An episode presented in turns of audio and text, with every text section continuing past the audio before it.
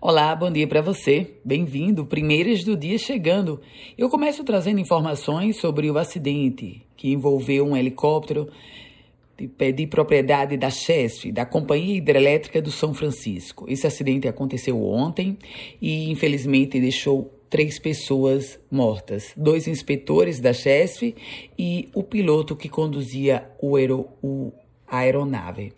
A Companhia Hidrelétrica do São Francisco emitiu uma nota confirmando o acidente, identificando o helicóptero e disse que a equipe da empresa fazia uma inspeção de rotina na região do Seridó.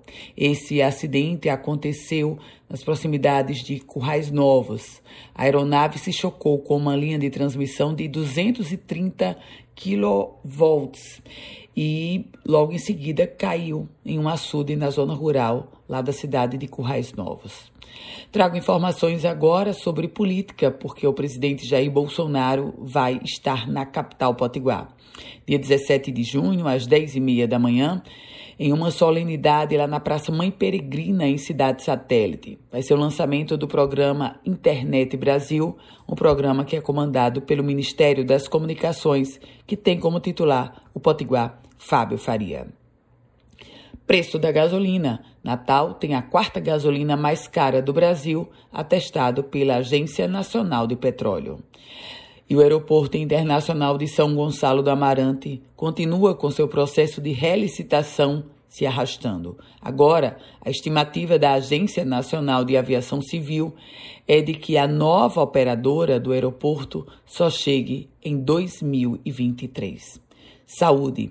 O Rio Grande do Norte teve um aumento de 619% na média móvel de casos da Covid-19 registrados nos últimos 15 dias.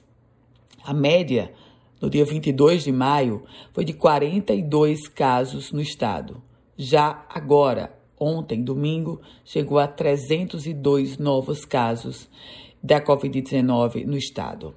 Tem oportunidade de concurso. A Universidade Federal Rural do Semiárido, a UFESA, lançou um edital de concurso para a seleção de seis professores efetivos do magistério superior.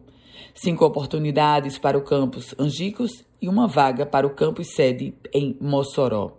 Inscrições serão iniciadas no dia 15 de junho. Esporte.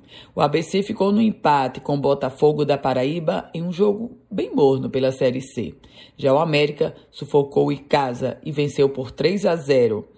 É, mesmo dominando o jogo uma grande atuação do goleiro rival e entrou assim o América no G4 da Série D. Essas são as primeiras notícias do dia. Desejando a você um ótimo dia. Quer receber um boletim semelhante a esse? Basta mandar uma mensagem para o meu WhatsApp. É o 987168787. Se quiser compartilhar esse boletim, fique muito à vontade.